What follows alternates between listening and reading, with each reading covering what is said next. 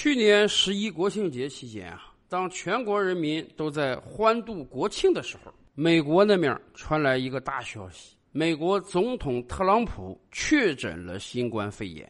说实话，很多人得知这个消息之后啊，心情都是很复杂的。当然，很多人都感觉到美国人这是在搞什么？难道在给我们国庆献礼吗？那么，今年十一，美国那面会传出什么惊人的消息吗？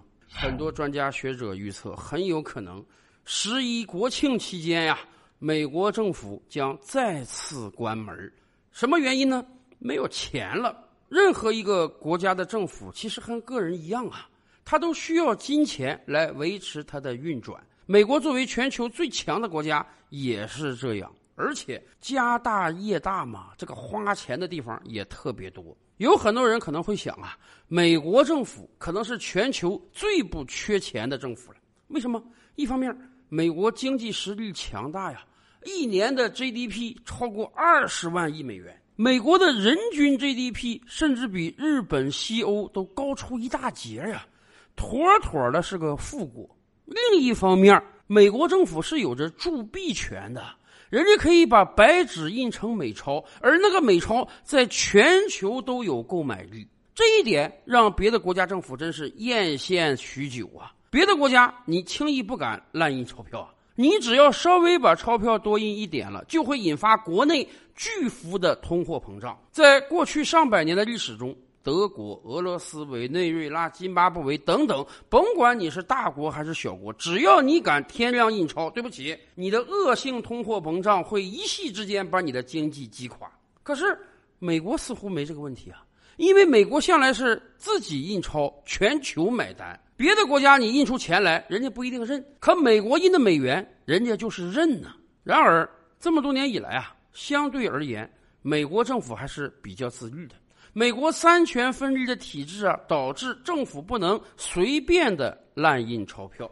美国国会一直对美国政府的花钱行为和借债行为是严格管束的。表面上讲，美国政府统管一切，总统可以今天一个令，明天一个计划，但是总统要花的每一笔钱，总统要借的每一笔债，都必须国会讨论通过，尤其是借债这个问题。以往我们就跟大家聊过啊，国会对美国政府是有一个借债上限的，这就好比于国会给了政府一张信用卡，这个信用卡是有额度的，超过额度，对不起，你是不可以花的。然而，美国政府实在是太能造钱了，这不是制造的造啊，这是挥霍的意思。在过去这些年，美国政府扔掉的钱就不知道有多少。举个简单的例子。美国刚刚从阿富汗撤军，二十年的阿富汗反恐战争花了美国政府超过两万亿美元。最终，这两万亿美元，咱们这么讲，基本就是打了水漂了。也不能说美国没有收获，他收获到了阿富汗人民满满的恶意。不光这样啊，自从美国新总统拜登上台以来，面对着国内外日益恶化的形势，拜登祭出了一招狠棋：印钱。美国政府最大的能力不就是印钱吗？美国政府印的钱，人家不就是认吗？干脆我就多印吧。短短一年不到的时间，美国政府多印出了十几万亿的美元，通通投入到了经济中去。今天给每个人发一千四百美元，明天推个几万亿美元的基建刺激计划，后天再推个几万亿美元的家庭刺激计划。地主家也经不起这么造啊！美国是有钱，但美国政府的税收收入要用到哪里？那多少年来就已经有规划了。这些钱要用于军费，那些钱要用于政府开支。美国政府手中没有太多的余钱啊，那怎么办？只能借债。所以到目前为止，美国政府债台高筑到总借债额已经超过二十八点五万亿美元了。要知道，美国全国一年的 GDP 也就二十多万亿美元而已，现在它的借债已经超过 GDP 百分之一百三十了。咱们可以用一个普通人做比喻，就是说啊，如果美国政府是个普通人的话，那么他已经资不抵债了。所以国会自然要严加管束啊，不能让你再多借债了。两年前，在特朗普的推动之下，美国国会一度暂停了这个借债上限。什么意思？特朗普执政最后呢一年多的时间里，国会相当于给政府发了一张没有额度的信用卡，你随便造吧。所以，短短一年之内，美国国债上升了超过六万亿美元。而到了拜登这里，这个暂停举债上限的日期到期了。到今年八月底就到期了，所以八月底以来，美国政府你不可以再多借债了。结果，美国财政部部长耶伦就非常紧张啊，他说：“美国政府手中现在现金只有几千亿美元了，到了九月底、十月初，很有可能现金会耗尽。对于一个大企业而言啊，甭管你这个资产有多庞大，有一个事情是要命的，什么事儿？现金流啊！”企业越大，现金流的安全越重要。因为摊子铺的大，你每时每刻都有大量的钱要对外支付。一旦你手中没有现金了，你出现支付不了、兑付不了的情况，这就会有连锁反应啊！你的债主也好，你的供应商也好，你的员工也好，他们就会想：我们这个企业怎么连一点点现金都拿不出来了？是不是有问题了？信心可是比黄金都重要啊！咱们举个例子，最近我国第一房企恒大。日子很不好过。要说恒大的总资产是超过两万亿人民币的，多么大的一个庞然大物啊！可是最近一段时间以来，恒大的商票兑付不了了，甚至恒大在多个城市搞的理财产品出现了逾期。此前的节目我们就跟大家分析过，恒大搞的这个私人理财啊，总盘子也不过是四百亿人民币而已。听着这个数字是很吓人的，但是相比于恒大两万亿的身价来讲，不过是百分之几而已。而且恒大这超过四百亿的理财，并不是一次性让你通通还掉啊，它大量的理财都是明年后年才需要还的。也就是说，恒大其实不过是刚刚到期这十几二十亿人民币兑现不出来，结果引发连锁反应，让所有买了恒大理财的人都觉得我得赶快兑付，要不然他还不了钱怎么办？是的，一文钱难倒英雄汉啊！对于大企业而言，甭管你总资产多大啊。只要你出现了一时的兑付不及，就会引发连锁反应，就会严重挫伤投资者、供应商对你的信心。美国政府也是这样啊！财政部长耶伦警告说：“你们千万别小看美国政府还不出钱来这个事儿，它将直接引发两大问题，而且一个比一个严重。第一个问题，很有可能在十月初那么几天，美国政府就得关门。为什么关门呢？”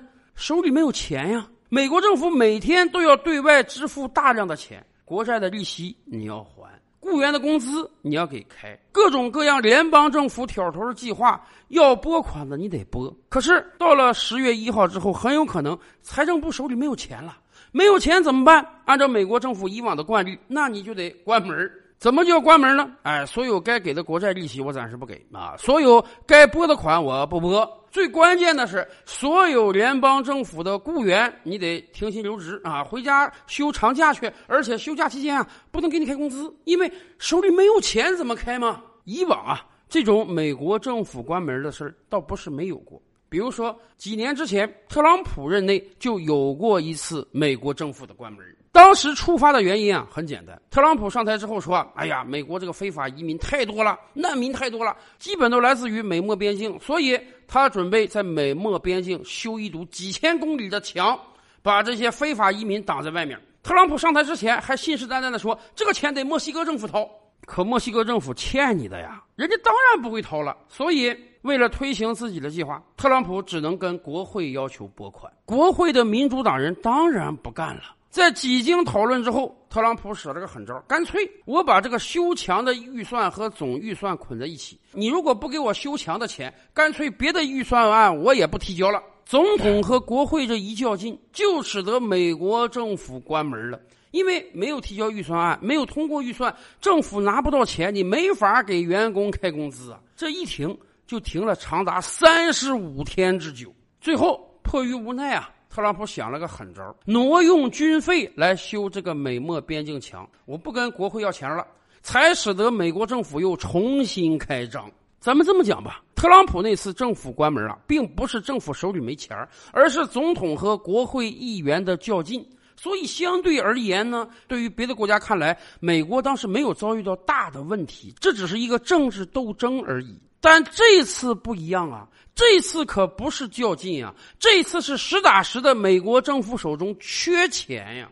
所以进入到十月份之后，关门这只是第一个问题，还有第二个更严重的问题，什么呢？还不起钱了。根据美国现在的状态啊，你借债已经到了举债上限了，所以呢，你不可以再借债了。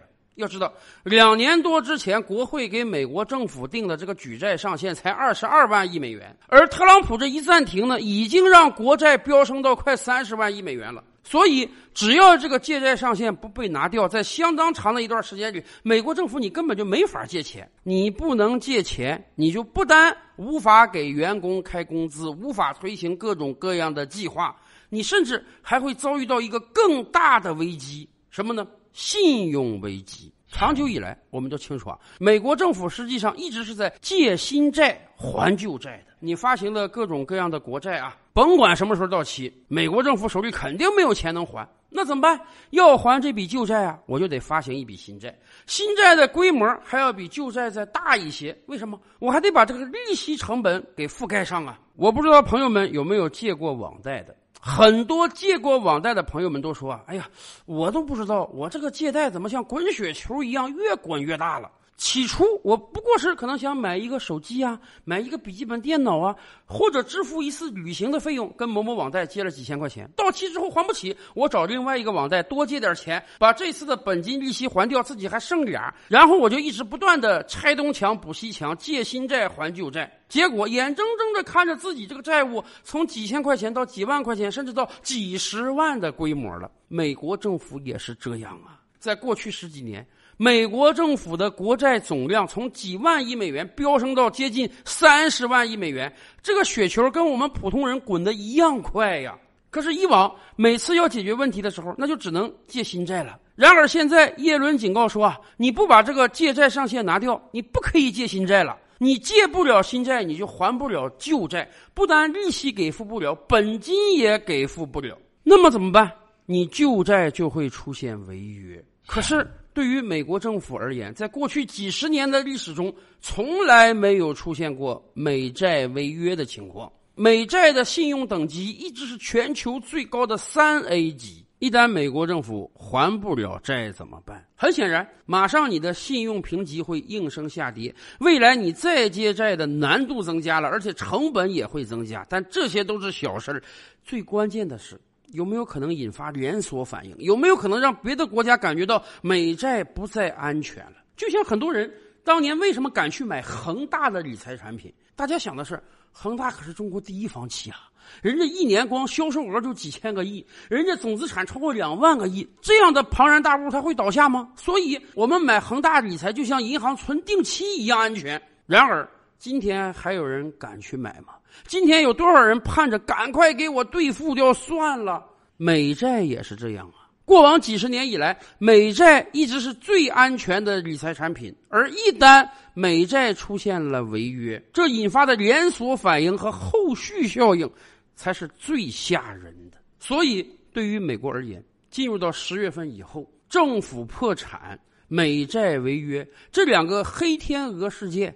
它不是没可能出现呀。对于很多中国人而言，是不是这个十一假期的惊喜会比去年还大呢？照吕拍案，本回书着落在此。欲知大千世界尚有何等惊奇，自然是且听下回分解。